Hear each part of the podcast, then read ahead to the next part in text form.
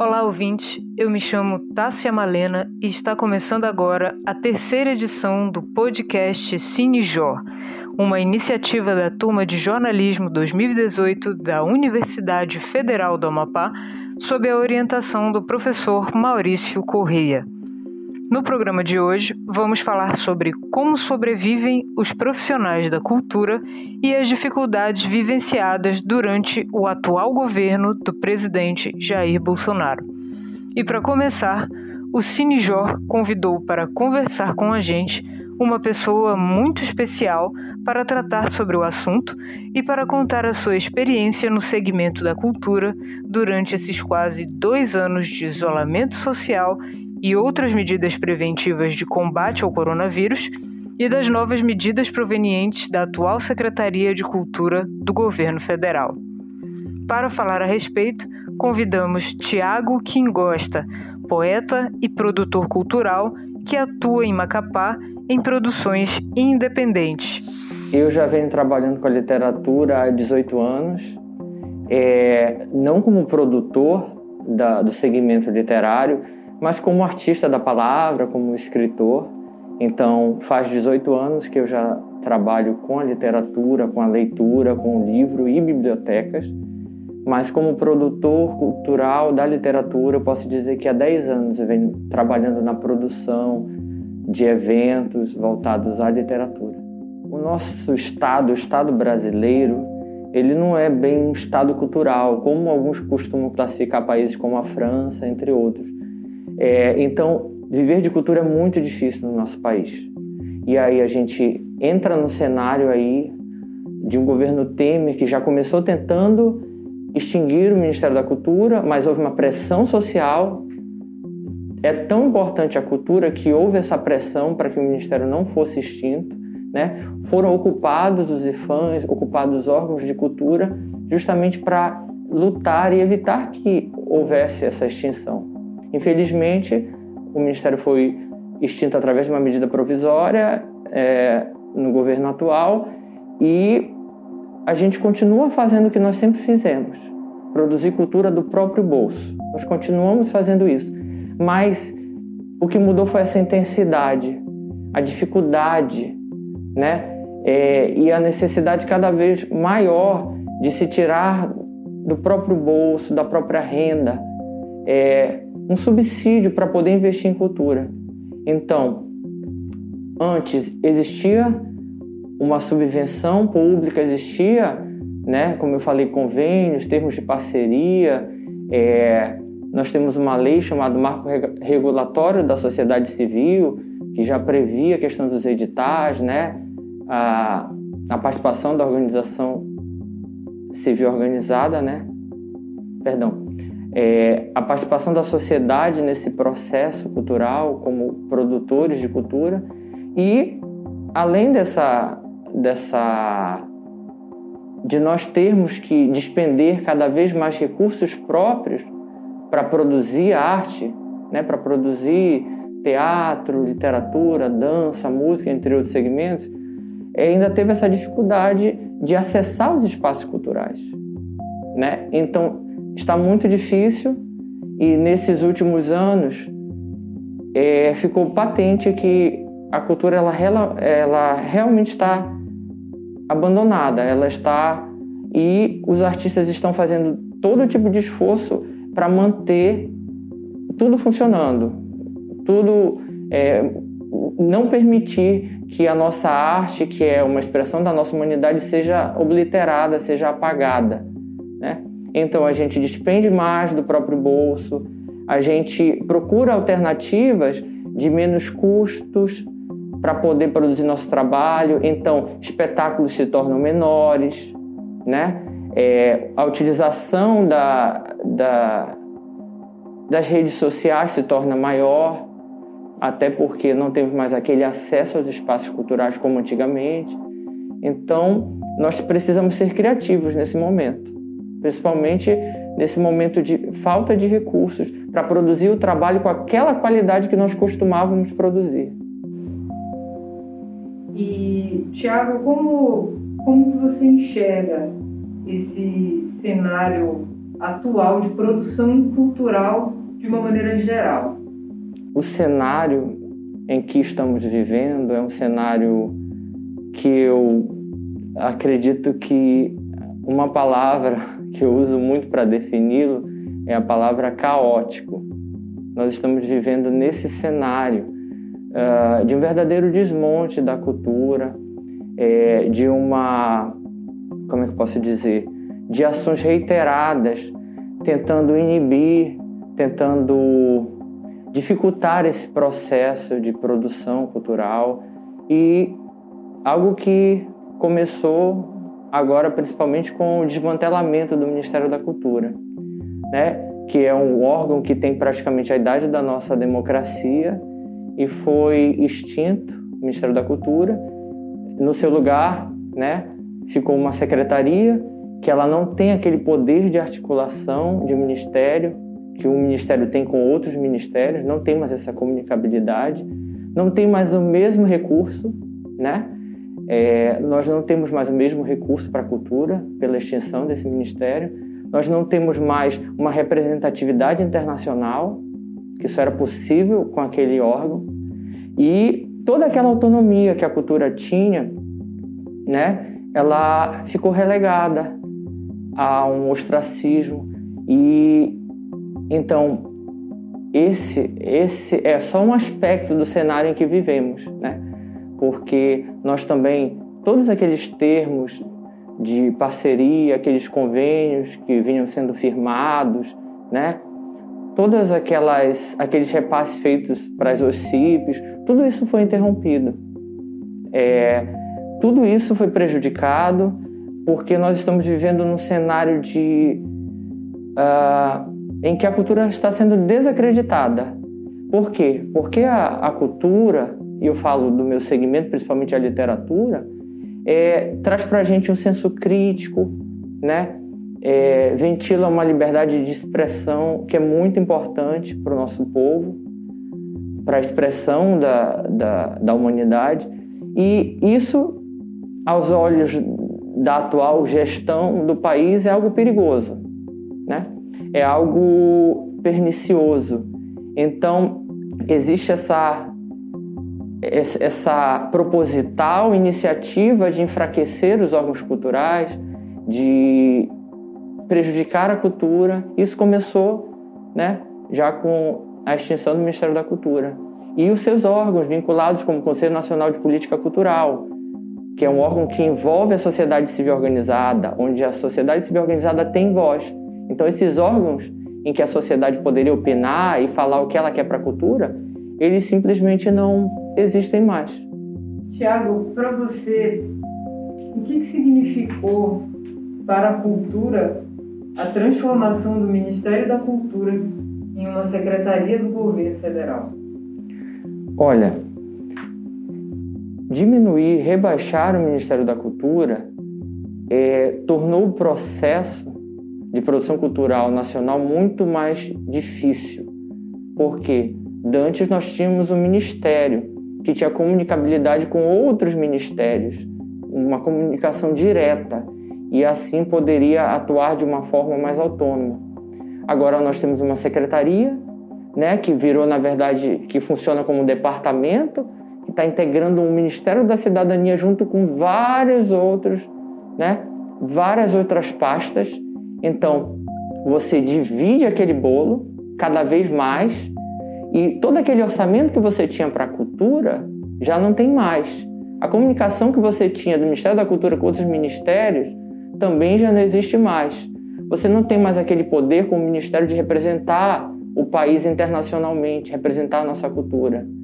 Você não tem autonomia de tomar todas as decisões relativas à cultura no território nacional. Então você diminuiu um órgão muito importante diminuiu o seu orçamento, de certa forma você já não tem mais como é, garantir que a produção seja igual, que o incentivo seja igual. Você não tem como garantir que as coisas sejam feitas da mesma forma. Para você, cultura e política são indissociáveis? Eu acredito que a cultura e a política são indissociáveis porque a cultura ela é tão importante quanto as outras searas do poder público. Por quê? Porque ela está diretamente relacionada ao interesse público e ao interesse social. Então, cultura ela é tão importante quanto educação, quanto saúde, quanto lazer, né? É, quanto economia. Eu acredito que esse discurso de que a cultura é inferior, esse discurso de que se falta dinheiro na saúde, se falta dinheiro ali, nós vamos tirar da cultura, eu acredito que esse discurso não cabe mais, né?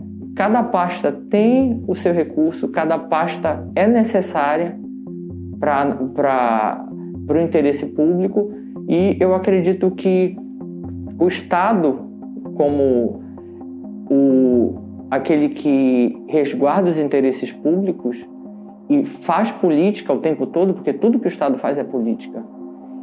No momento em que ele tem a obrigação e o dever constitucional de fomentar a cultura, ele já está atuando politicamente. E nós, artistas, também estamos atuando politicamente quando consumimos né, essas políticas públicas e participamos dela, delas, né?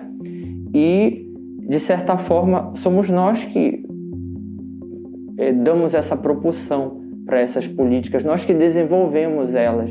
E por isso eu acredito que seja muito difícil dissociar a cultura, porque ela é um dos braços do Estado, né? Ela representa o poder público. Então eu acredito que nesse sentido amplo de política, é, a cultura é totalmente indissociável da cultura e cultura é indissociável da política. Nos últimos quase dois anos, a gente veio passando por, por esse processo de pandemia e de que forma a pandemia de Covid-19 ela, ela, ela influenciou, ela veio modificar a, a sua rotina de, de produção de criação literária? A pandemia, sem dúvida, ela trouxe impacto muito grande na minha produção.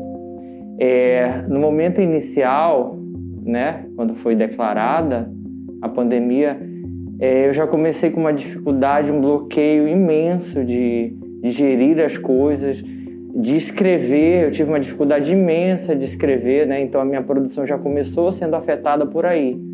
E eu que sempre organizei também saraus, eventos literários, sempre gostei de workshops e outras atividades alternativas para a literatura, eu sofri esse baque de não poder realizar esses eventos, né? De não poder atuar na produção desses saraus, mesas redondas, de entrevistar os escritores, que são coisas que eu sempre gostei de fazer. Na sua opinião, os esforços empreendidos pela Secretaria de Cultura do governo federal, eles têm conseguido auxiliar os agentes de cultura nesse período? Está sendo suficiente? Olha, eu acredito que não estão sendo suficientes esses esforços, né? Até porque eles chegaram tardiamente.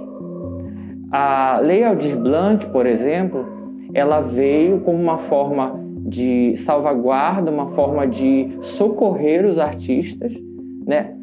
É, através de um auxílio emergencial para os produtores de cultura, é, incentivando editais e é, fomentando os espaços culturais. Todavia, essa lei ela é um fruto de uma luta né, constante de uma cobrança dos produtores culturais brasileiros e o mérito ele não fica com, com a atual gestão, porque foi uma pressão da cultura por incentivo, por garantir a sua subsistência, né? E foi isso que tornou essa lei, ah, como é que eu posso dizer, é uma solução, um amparo para os artistas, porque, assim, nós não somos um Estado cultural. É muito difícil viver de cultura no nosso país. Então, muitos de nós temos outros empregos para conseguir manter o nosso trabalho artístico, né? Muitas vezes tiramos do, dos bolsos, né? E existem artistas que vivem do seu trabalho, porque ser artista é uma profissão, né? Nós estamos falando de uma profissão, como qualquer outra profissão. Uma profissão muito importante, porque ela trabalha diretamente com a humanidade do, dos indivíduos. E para muita gente, é, o trabalho artístico ele é, como é que eu posso dizer? Ele é tudo que aquela pessoa tem. É a renda, é a fonte de renda dela. Eu acho que é isso que falta a, a gestão atual compreender, né? Porque ela veio promulgar essa lei, o Blanc, muito tardiamente, né? Já quando nós já estávamos no auge da pandemia e os artistas não tinham mais como sobreviver, não tinham como se manter, né?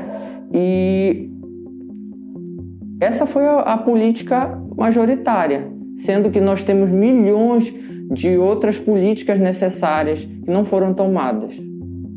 Tiago, quais são as tuas expectativas para a cultura? Olha. Para um futuro próximo. Para o futuro próximo, são ruins as minhas expectativas. por mais que, por mais que nós tenhamos um representante ah, bom, mais humanizado, que realmente já fez muito pela cultura. Por mais que a gente tenha um representante que já tenha. que nós sabemos que é um parceiro da cultura, nós sabemos que tá tudo assim nos escombros. Tudo, e não é só cultura, tá tudo nos escombros. Como é que vai ser?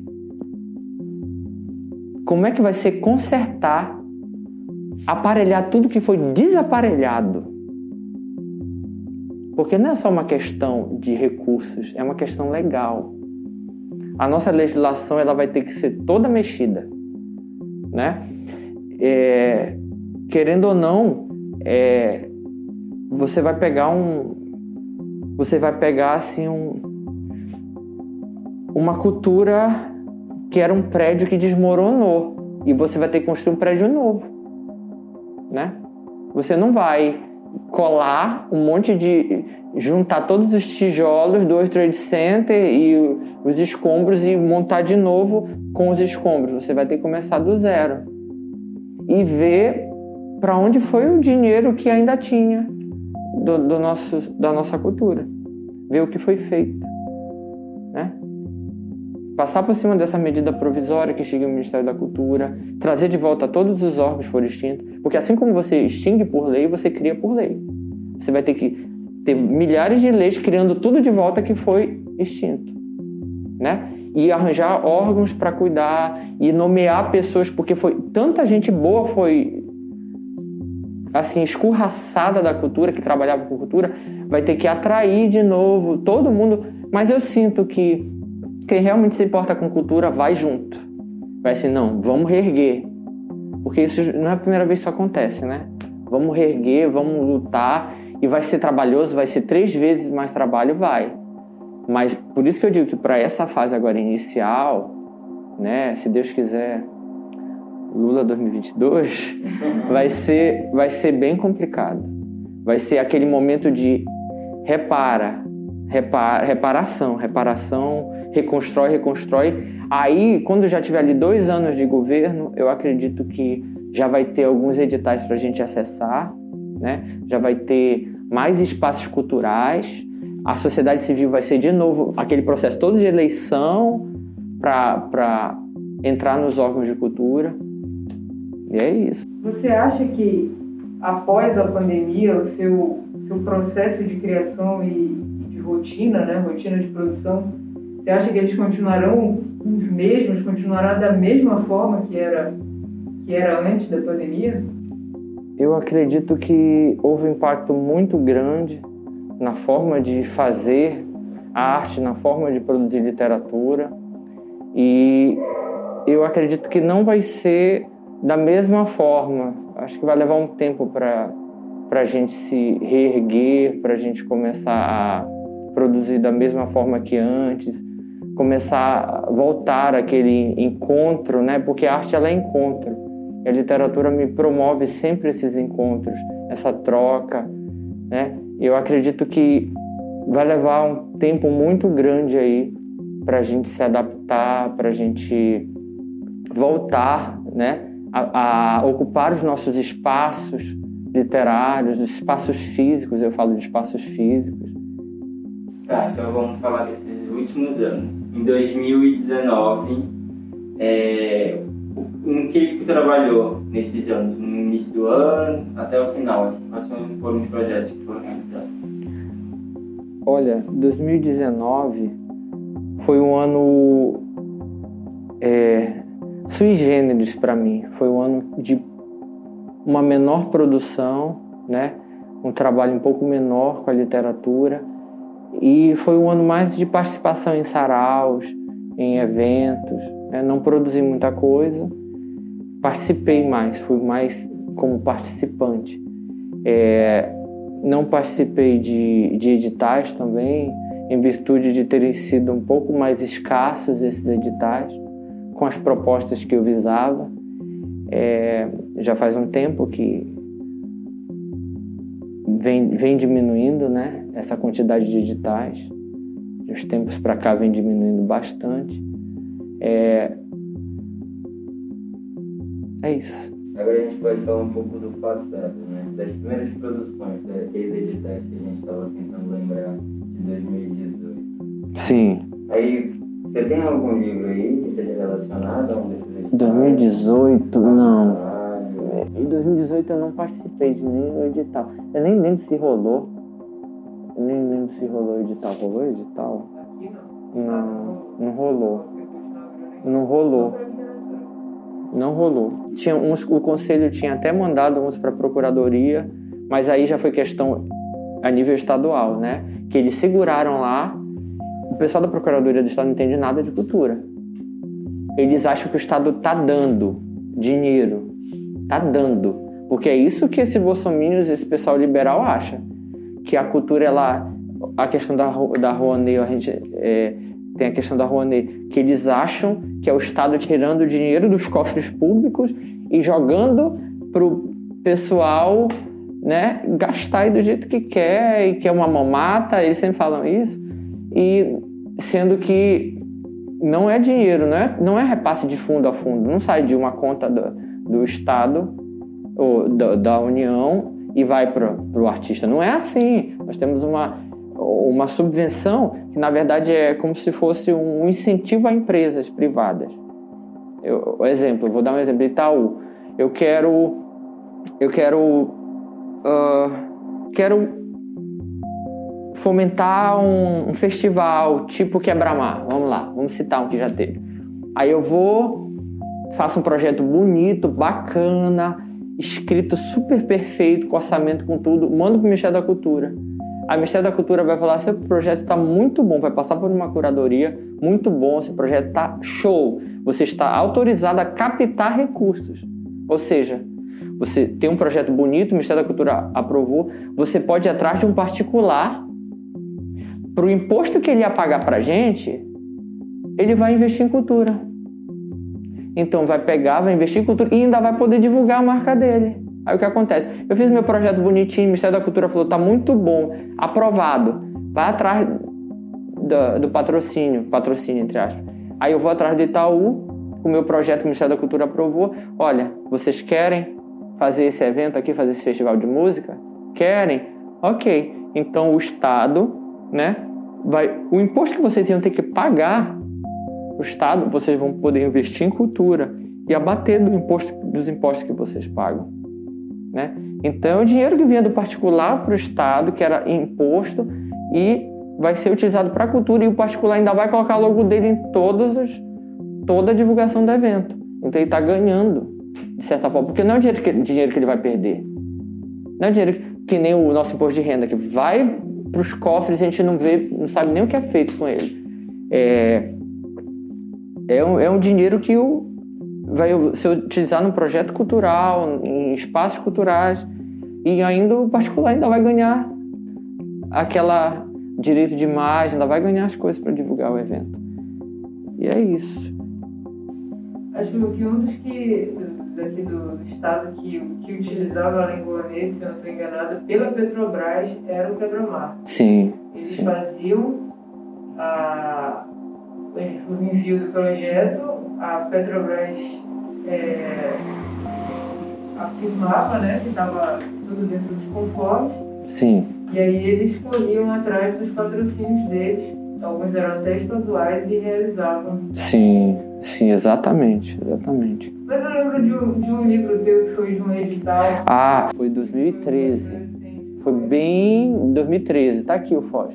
Aqui, ó. Foi até com o Odisseu. Isso, Rodrigo Ferreira, né? Rodrigo Odisseu. É de 2013, mas se vocês quiserem falar de 2013, a gente fala de 2013. Só que de qualquer forma foi, foi o, o Camininho que, né? Liberou verba da própria cultura estadual para os editais. Né? Nós tive, ou seja, 2017 e 2018 Foi até uma da FLAP, se eu não me engano. foi da segunda Flap 2013. Exatamente, foi a Flap era maravilhosa. Infelizmente caiu na mão das pessoas erradas também, porque, né? Não existe ainda? Não, não. Tinha uma lei que tinha uma lei que instituía será realizada a feira no meio do mundo todo ano. Não tinha uma lei, lei da FLAP, não tinha. Primeiro erro. Esse foi o primeiro erro, né? Só tinha todo ano será realizada a feira no meio do mundo. Não tem mais nada. De onde vem o dinheiro? Quem participa? Que órgãos integram? Né? O que é que é essa feira? Não tinha nada disso. Maravilhoso, gente. Maravilhoso, tanto para quem já era é, firmado na cultura como escritor. Sim. Gente, vieram escritores de, de, de. Veio escritor de São Paulo, veio escritor da Bahia, veio escritor do, eh, de Alagoas, eh, do Amazonas, veio escritor do Rio Grande do Sul. Um- alguns escritores eu já conhecia quando eu fui para uma feira no Nordeste. E então a gente reencontrou algumas pessoas e vieram escritores de cada canto do país. Veio escritor de Portugal. Nós ganhávamos vale livro para comprar nas livrarias lá, livros, ganhávamos vale livro. Nós íamos para as escolas falar do nosso trabalho literário, andávamos de barco declamando poesia, noite de autógrafo, toda noite tinha noite de autógrafo. A gente tinha sarau na Flap. Flap. Na Aí primeira, na na segunda. A primeira foi tímida, a segunda foi, foi uma feira que daria, causaria inveja, é? Causaria inveja em várias feiras aqui do circuito nacional. Causa, causaria inveja. Foi. Foi. E aí, infelizmente, não legislaram sobre a FLAP.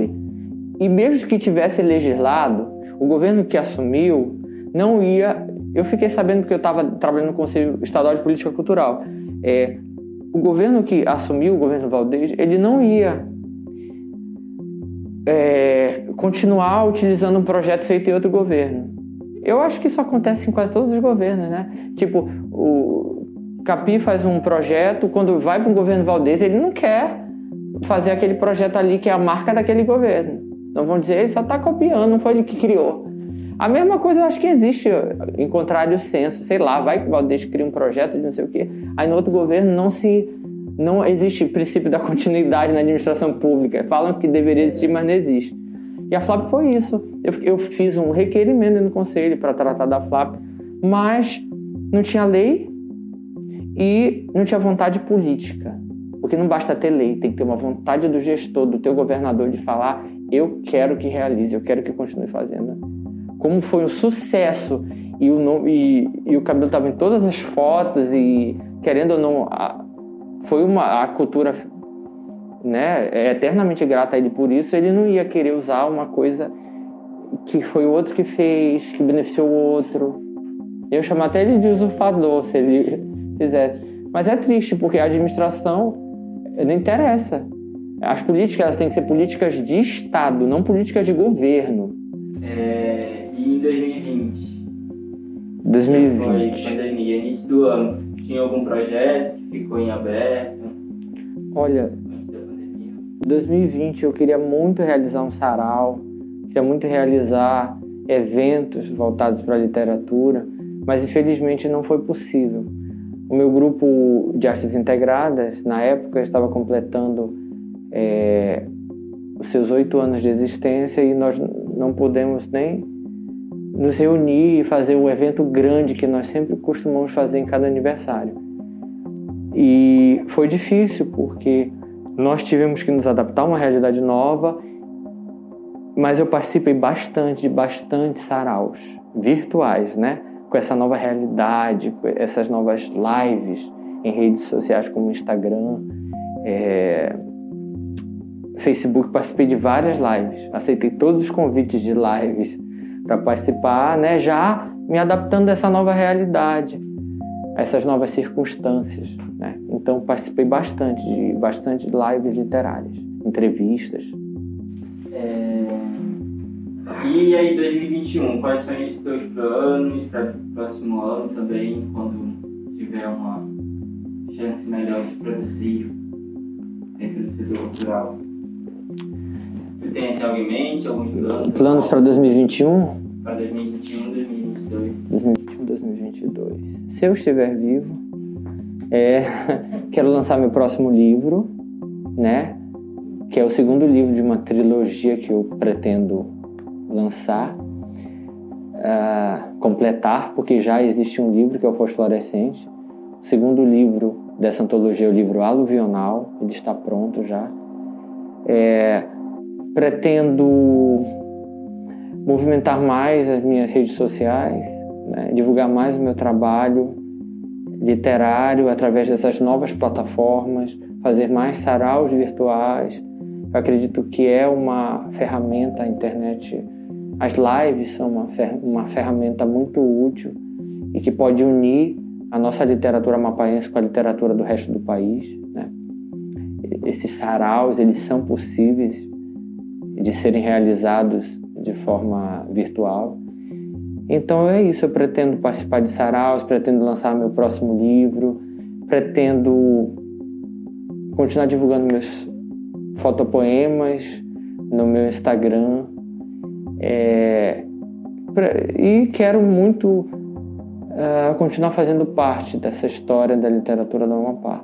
Né? Quero continuar produzindo e realizando eventos também que agreguem pessoas, que apresentem novos poetas, novos artistas da palavra, da palavra para a sociedade amapaense. Tiago, um recado para esses novos escritores que estão surgindo agora nesse momento tão difícil para a cultura. Eu daria como recado para quem está começando na literatura que não perca a fé na arte, não perca a fé nesse ofício que é domar as palavras.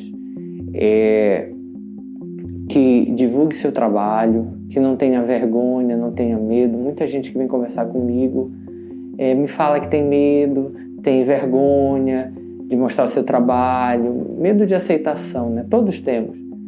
Então, que tenham essa coragem de mostrar seus trabalhos, é, que continuem produzindo, não parem, né? Eu escrevo desde que eu tinha 15 anos de idade e eu nunca parei. E hoje eu tenho é um acervo muito grande, um trabalho muito grande. E é muito interessante notar o desenvolvimento da, da minha literatura. Por quê? Porque eu não parei de escrever. Então não parem de escrever, participem de eventos, né?